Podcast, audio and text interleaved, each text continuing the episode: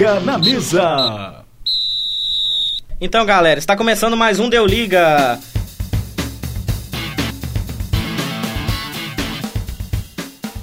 Voltamos agora com o nosso segundo episódio do programa e no primeiro episódio a gente esqueceu de apresentar como é que funcionaria, mas vou dar uma breve explicação para vocês. A gente criou o um projeto chamado Deu Liga e o nosso diferencial seria abordar vários esportes, não somente o futebol. Então, para ficar bem dividido, a gente resolveu separar ele em, em três situações: o Deu Liga na mesa, um que vai falar só de futebol, o Ninguém Liga, em que vai falar de futebol, porém de ligas mais alternativas, ligas que tem pouca visibilidade, e o Deu Liga Esportes, que nós vamos abordar abordar esportes em geral, tirando o futebol, que já é abordado no Deu Liga na mesa. Então, como fizemos no, no primeiro programa, né, vamos aos destaques do nosso comentarista. E aí, Marcos, qual o destaque da noite? Novo Horizontino e Palmeiras empatam em 1 a 1 e Palmeiras sai reclamando do VAR. Massa. Então, Xande, seu destaque, né? O meu destaque fica por conta do jogo que marcou a comemoração do aniversário do Galo e a classificação da equipe alvinegra para as semifinais. Boa. E Goulart, seu destaque? Meu destaque dessa semana vai para as eliminatórias da Eurocopa. É, pelo grupo C, Alemanha e Holanda fizeram um belo jogo com vitória da Alemanha pelo placar de 3 a 2 Alex, seu destaque da noite? O meu destaque é que na volta do Messi para a seleção, a Venezuela bateu a Argentina por 3 a 1 e mostrou que pode surpreender na Copa América. O meu destaque fica por conta daquele jogo pífio do Brasil, né, que somente empatou com o Panamá e mostra que a seleção pode ter problemas daqui para frente. Apesar de ser uma,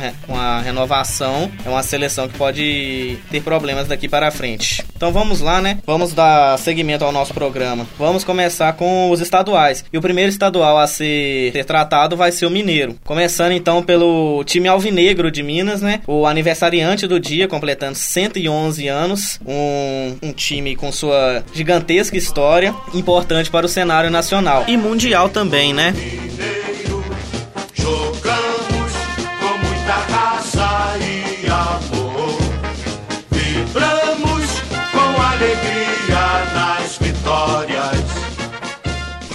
Então, pessoal, como disse, né, aniversário do Atlético. Qual o, o, destaque desse jogo que, além de marcar a comemoração dos 111 anos do, do Clube Atlético Mineiro, também garantiu a classificação para as semifinais do Mineiro? Bom, o meu destaque fica com a, a classificação do, do Atlético, né, que já era esperada, e o recorde de público, que foi de 46.924 pessoas presentes no Mineirão. E o meu maior destaque para esse jogo foi a, a falta do VAR que se tivesse já o VAR no Campeonato Mineiro, o, o pênalti que foi dado pela equipe do, do Tupinambás não seria marcado, né? O VAR iria olhar e ia ver que foi fora da área. É, também vale lembrar o belíssimo gol de falta do Ricardo Oliveira, que quebrou o jejum dele aí de gols que já vinha incomodando há um tempo. E também a boa atuação do Casares, que conseguiu anotar aí dois gols que decretaram a vitória do, do Atlético. É, o Casares que precisa manter essa regularidade em outros jogos, né, em competições maiores, como Libertadores, porque a maior crítica da torcida do Atlético ao Casares é que ele vive de lampejos, aparece em um jogo e desaparece durante dois, três outros jogos. E foi interessante ver como a equipe do Atlético também reagiu a um momento de pressão quando o Tupinambás fez o gol,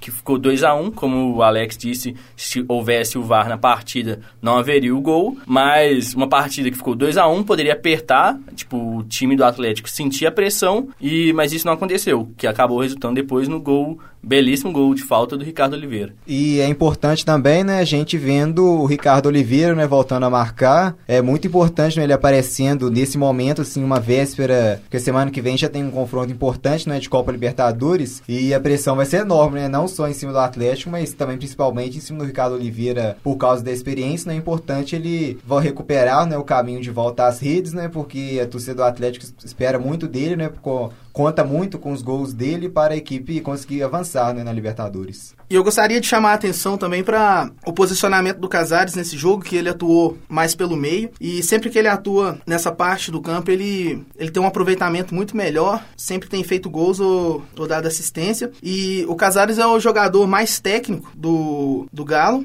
Então eu acho que o Levi deveria começar a explorar isso aí na Libertadores. E assim, como o Alex destacou, né? Teve o recorde de público no Mineirão no ano de 46.924 pessoas. Um passo importante do Atlético, né, que parece ensaiar uma volta ao Mineirão de muitos, muitos falam, né, de onde nunca devia ter saído. Então é esse essa volta para o Mineirão, ela só fortalece tanto a torcida quanto o próprio time. Bom, é importante nessa volta do Atlético ao Mineirão porque o Independência assim, é muito pequeno se você for considerar questões de jogos grandes, né? E também é uma oportunidade para o Atlético colocar mais pessoas em campo, né? Para poder fazer também mais promoções de ingresso, né? Porque com Independência uma capacidade de 20 mil pessoas, né? Para você ter uma arrecadação boa em bilheteria, você tem que colocar o preço do ingresso lá em cima, né? Já no Mineirão, tendo mais, cabendo mais pessoas, assim, entre até 60 mil pessoas, o Atlético tem uma oportunidade, né? De também, talvez até abaixar o preço dos ingressos, né? E, assim, assim, fez várias promoções, né, para essa partida também. E assim,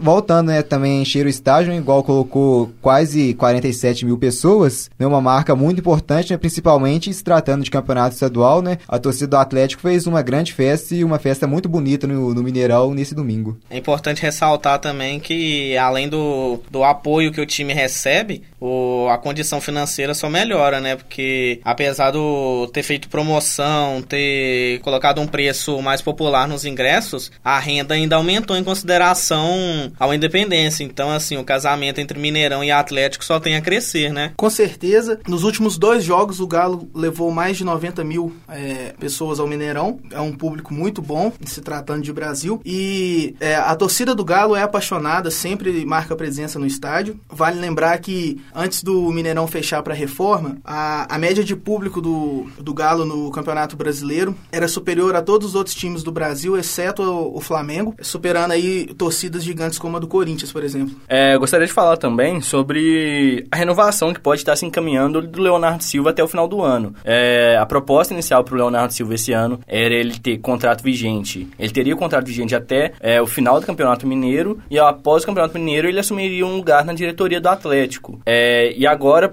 até pela falta de opções na parte defensiva do time do Atlético, na zaga, é, tem essa proposta para o Leonardo Silva renovar até o final do ano, até o final de 2019. E assim, essa renovação do Léo Silva, que assim é um ídolo do clube, que já fez muito pelo Atlético, ele ainda vai ganhar esse cargo no, na diretoria, né? Só que assim, a proposta inicial era até o meio do ano. O Léo Silva ele renovando, meio que escancara que a zaga do Galo ela não era tão forte quanto achava, porque assim, é renovar com um, um cara que já tem 39 anos, mostra que a zaga ainda não suporta sem o Leonardo Silva Silva? Bom, eu acho que a renovação com o Léo Silva até o final do ano é para suprir uma necessidade de zagueiros que o, o, Galo pode vir a ter, porque vai estar tá jogando Libertadores, Copa do Brasil, Campeonato Brasileiro. Então, é, em algum momento aí vai precisar poupar algum jogador ou algum jogador vai estar tá suspenso, não vai poder jogar. E o Leonardo Silva é um, é um reserva que sempre que entra não compromete, pelo contrário, ele soma, agrega ao elenco. É, muitas das vezes entra e faz gols decisivos. Então, eu acho que é um acerto aí da diretoria do Galo renovar essa contratação. Então, assim, mais uma vez parabenizando o Atlético, né, por mais uma data comemorativa nessa imensa história do time. Então, agora passando para o, o lado azul celeste, né, vamos falar do da belíssima atuação do Cruzeiro contra a Patrocinense, né, um jogo em que o, o Cruzeiro deu show em casa, goleou, fez o dever de casa, né, fez o, o que devia fazer contra a Patrocinense. Ah, Pedro, igual você falou, o time do Cruzeiro fez o dever de casa, né, a gente já esperava aí uma uma, goleada, ainda mais que o time do Cruzeiro é um dos mais qualificados do, do Brasil. E assim, queria é, destacar o Rodriguinho e o Marquinhos Gabriel, né? Chegaram tem pouco tempo no, no time do Cruzeiro, mas já encaixaram muito bem. O Rodriguinho tá suprindo muito bem a, a saída do Thiago Neves, né? Que tá lesionado. E vem fazendo grandes atuações, cada vez melhorando mais e mais. Bom, o Alex né, mencionou destaque pro Rodriguinho, né? E pro Marquinhos Gabriel. Vale também dar um destaque nessa partida pro Fred, né? Que completou um trio, assim, com uma bela, com belas jogadas jogadas, um bom passe de bola, o Fred fazendo a função do pivô. E assim, mesmo o Cruzeiro cumprindo o seu dever de casa, vencendo por 5 a 0 vale né, dar um destaque, porque não é sempre né, que você vê o Cruzeiro marcando 5 gols em uma partida. E assim, muito importante, né? Você vendo a equipe jogando um futebol bonito, mesmo que seja no Campeonato Mineiro, né? Assim, o torcedor volta a pegar uma confiança, né, assim, na equipe. Não, não uma confiança, assim, dizendo, mas sim um gosto, né, em ver o Cruzeiro jogar futebol, né? O que é muito importante, porque, né, se tratando agora agora tipo, vai ter uma reta final do Campeonato Mineiro, né? E assim, uma, um restante também de Copa Libertadores, em que o Cruzeiro é uma das equipes né, favoritas ao título. É, vale destacar também que esse jogo mostrou realmente a força do elenco do Cruzeiro, é, até porque o Cruzeiro, durante o Campeonato Mineiro, já havia vacilado, é, teve alguns empates, vacilou algumas vezes, tanto que ficou distante da briga pela liderança do Campeonato Mineiro, que ficou acabando com o Atlético, e isso mostra o, como o jogo do Cruzeiro se comporta em jogos maiores, em jogos que realmente precisa mostrar a força dessa equipe.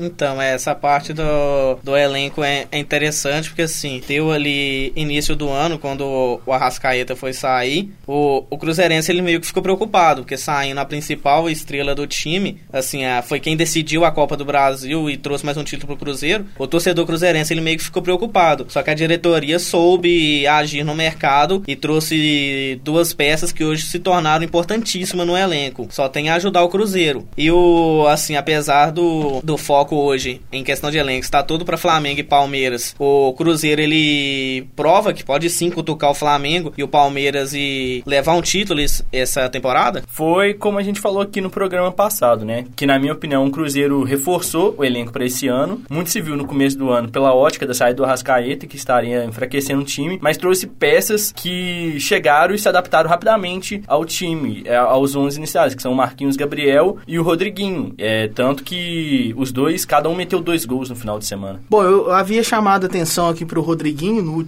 no, no, último programa, é, o Rodriguinho, ele, ele não só supriu a saída do Arrascaeta muito bem, como não tá deixando o, o torcedor cruzeirense ter saudades da, da, época que o Arrascaeta tava por aí. E parece que a gente tinha debatido no último programa também que será que era possível jogar juntos aí Rodriguinho, Thiago Neves e o Robinho também, né? E parece que o Mano tá encontrando aí um, uma nova formação que tem tem gerado bons resultados e promete ser a formação principal aí pros próximos jogos? Bom, eu vejo o Palmeiras com um elenco superior, né, do, é, em, em, relação ao Cruzeiro, mas vejo o Cruzeiro com um elenco superior em relação ao Flamengo, né, justamente por, pelo Flamengo não ter tantas alternativas no sistema defensivo, né, somando-se as laterais e também os zagueiros. E assim, mas o Cruzeiro prova que tem talvez o melhor esquema tático para jogar um campeonato de mata-mata, né? Tanto é que na última temporada eliminou o Flamengo na Copa Libertadores e também o Palmeiras né, na Copa do Brasil. E o Cruzeiro sabe jogar essas competições grandes e principalmente contra times brasileiros. Mas, ô Marcos, você acha que o Cruzeiro tem muitas alternativas para o sistema defensivo?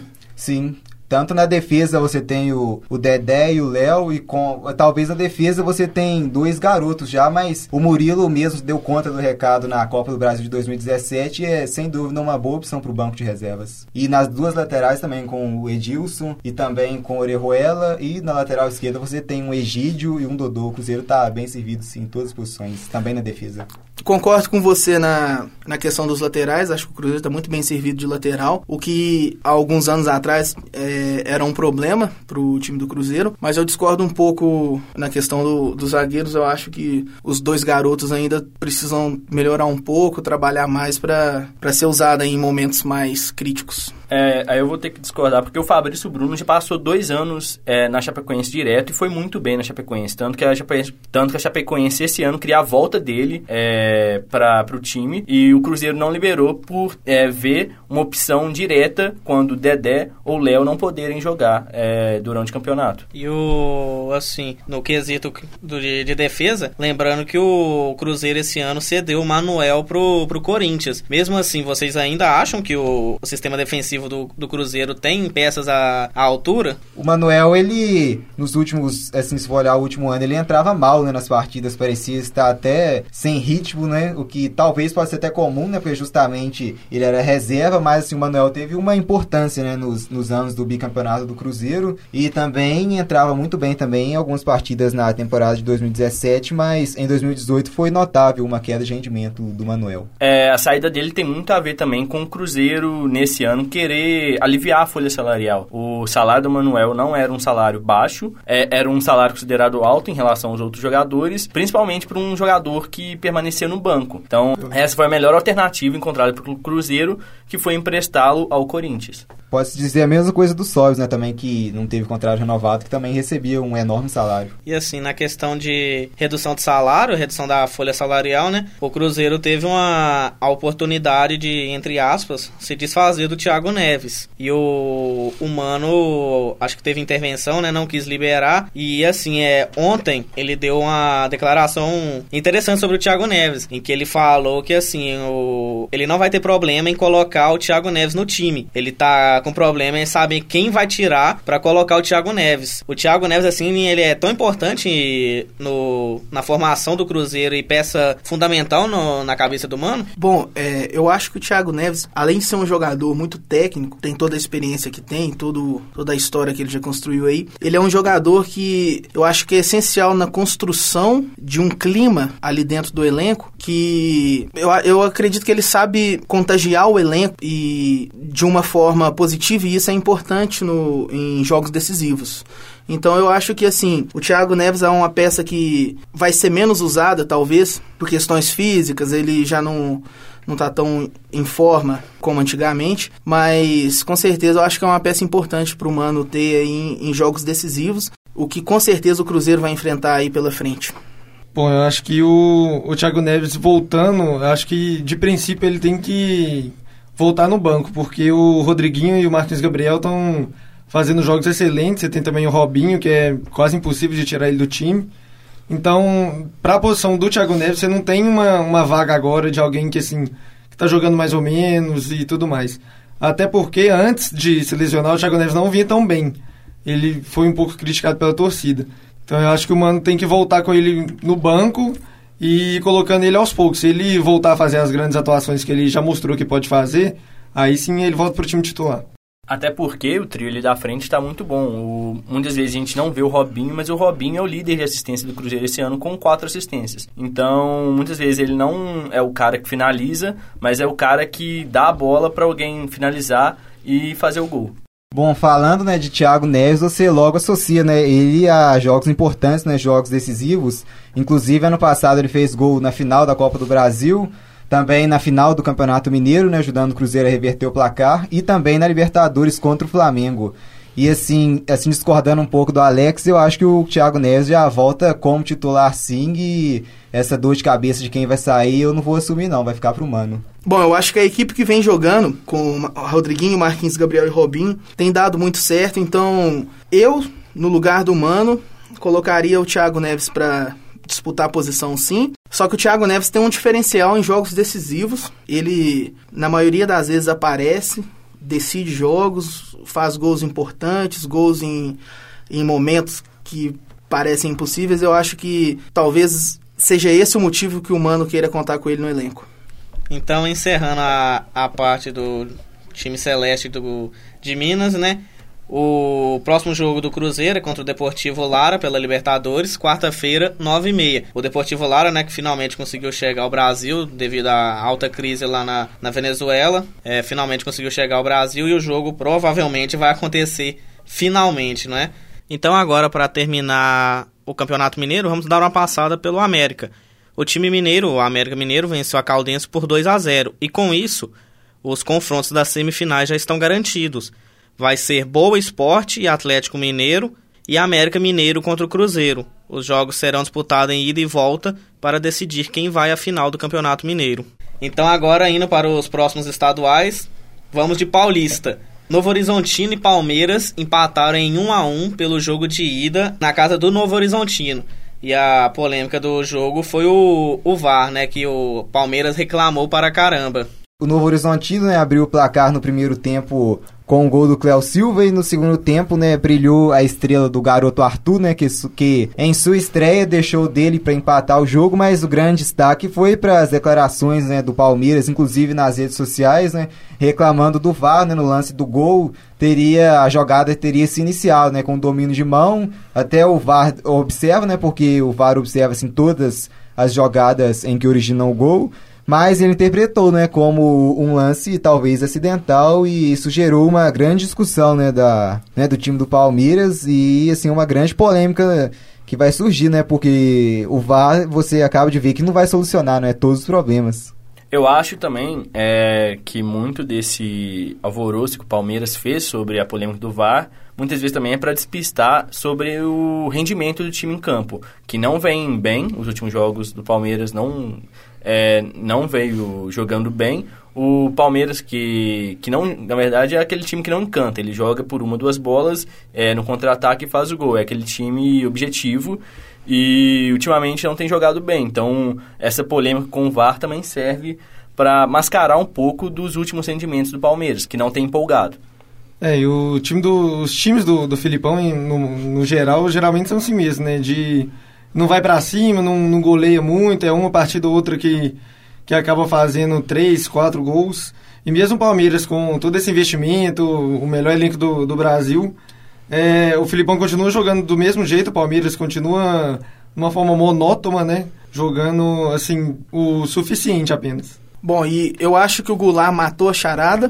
Acho que é isso mesmo. O, o Palmeiras criou todo esse alvoroço em cima dessa questão do VAR para, às vezes, despistar um, um pouco o empate. Que, dado o investimento que o Palmeiras tem, é, acaba sendo um, um resultado um pouco trágico. E, por outro lado, o Palmeiras tem ido bem na Libertadores, isso ajuda a dar uma estabilidade, mas o Palmeiras precisa brigar pelo Paulista e já está há, há um longo tempo aí sem conseguir ganhar o Campeonato Paulista. Então, continuando o Campeonato Paulista, né? O Santos, jogando em casa, venceu o Red Bull Brasil, que o Red Bull Brasil, né, vinha com a melhor campanha do Campeonato Paulista, incluindo todos os outros times, os quatro grandes, né? o Santos ganhou do Red Bull Brasil. O São Paulo, jogando em casa também, finalmente, né, teve um sopro de vida e ganhou do Ituano. Bom, São Paulo, né, bateu o Ituano por 2 a 1 destaque para o garoto Igor Gomes, né, marcou dois gols na partida. E o Martinelli, né, do Ituano, diminuiu o placar para 2 a 1 E fica aqui o convite, né, na quarta-feira, a partir de 19 horas. Acompanhe aqui mesmo na Rádio PUC Minas. E também, né, no canal do YouTube, né, o Deu Liga, você pode acompanhar ao vivo a partida entre o jogo de volta entre Ituano e São Paulo em Itu. Né, o São Paulo venceu por 2 a 1 a primeira partida e o Ituano né, precisa reverter para vencer por dois gols de diferença ou uma vitória por 1 a 0 para levar a partida para os pênaltis. Hein? Vem com a gente que vai ser um jogão. Com certeza, esse é um jogo que promete muitas emoções. E eu, eu queria chamar a atenção aqui para o Campeonato Paulista na dificuldade que os quatro grandes estão tendo de jogar o campeonato enfrentando equipes bem menores. E, por exemplo, o RB Brasil teve a melhor campanha é, na fase de grupos. O São Paulo, por pouco, não ficou de fora da classificação. Então a gente vê aí que o Campeonato Paulista é o, o estadual mais disputado do Brasil e que às vezes não é só dinheiro, não é só investimento que faz um, um time ganhar. Então, o, último jogo dos quatro grandes, né, do Paulista foi pelo Ferroviário em Corinthians, em que o Ferroviário saiu na frente, estava ganhando o jogo e mais uma vez, né, já se tornou comum, já é padrão no Corinthians, Gustavo salvou o Corinthians e empatou o jogo. Agora entrando no Carioca, então, né, o próximo estadual, Teve um clássico Fla-Flu em que o Fluminense atuou com o time reserva, só o Ganso de titular, e o Flamengo com o time todo titular. O Flamengo abriu 3 a 0 no Fluminense e o Fluminense tentando um sopro de vida na, na partida, fez dois gols e tentou empate. Só que o jogo ficou no 3 a 2 com vitória do Flamengo. E o destaque da partida se dão para Bruno Henrique e Gabigol, né, que já formavam a dupla desde o Santos e agora estão formando a dupla no Flamengo e estão voando em campo. Foram duas contratações que surgiram muito efeito para o, o Flamengo. Continuando, o Vasco foi derrotado por 2 a 1, né, jogando em casa em São Januário, perdeu a invencibilidade em casa, jogando contra o Bangu. Bangu marcou um gol faltando dois minutos para a final da partida e tirou, como eu disse, tirou a invencibilidade do Vasco em casa. E agora os times vão jogar a semifinal da Taça Rio e os confrontos vão continuar mesmo. O Fla-Flu e Vasco e Bangu vão se enfrentar na semifinal da Taça Rio. Próximo agora, estadual, campeonato gaúcho. O Grêmio deu show em, em campo, né? Ganhou 6 a 0 com o Juventude. Teve igual a roda em campo. E assim, é, o, o Juventude teve um jogador expulso, mas nem fez muita diferença, que o Grêmio nem precisou muito de ter um a mais em campo. Dando destaque, né? O primeiro gol do Tardelli com a camisa do, do Grêmio. Essa volta ao Brasil, primeiro gol do Tardelli com a camisa do Grêmio. O Internacional também jogou na, na rodada, né? Jogou no final de semana e bateu o Novo Hamburgo por 2 a 0. Teve a sua primeira vitória pós-Grenal. Vamos entrar agora então no, no futebol feminino, né, que é um dos, dos, dos assuntos abordados aqui no Deu Liga. E assim, o futebol feminino internacional. A Juve e Fiorentina se, se enfrentaram é, esse final de semana. Bom, a Juventus recebeu a Fiorentina no Juventus Stadium onde teve o recorde de público da Itália, com 40 mil pessoas. E antes o recorde era de apenas 18 mil, que foi numa final de, de Champions League. Então a gente vê aí que o futebol feminino vem crescendo também na terra da bota. E assim, é o futebol feminino nacional, né, também vem, vem crescendo, vem ganhando a sua devida importância. E no sábado teve um jogo entre Atlético e América pela a categoria. Você destaca, Alex? Bom, meu destaque fica é, primeiro para o Mineirão, né, que fez esse evento para encerrar a campanha do mês da mulher, que no Mineirão tinha o nome de Voe Mulher. É, o América venceu por 3 a 0 mostrou que, é, como é uma equipe mais antiga, né, é, mostrou que é mais preparada do que o Atlético, mas é, as meninas do, do Atlético também fizeram a festa, por, primeiro por ter mais de, de 4 mil pessoas no, no Mineirão, e segundo por ter conseguido esse feito, que, que foi é, o primeiro clássico feminino da história do, do Mineirão. Agora terminando né, a parte do futebol feminino, vamos entrar no assunto de seleções.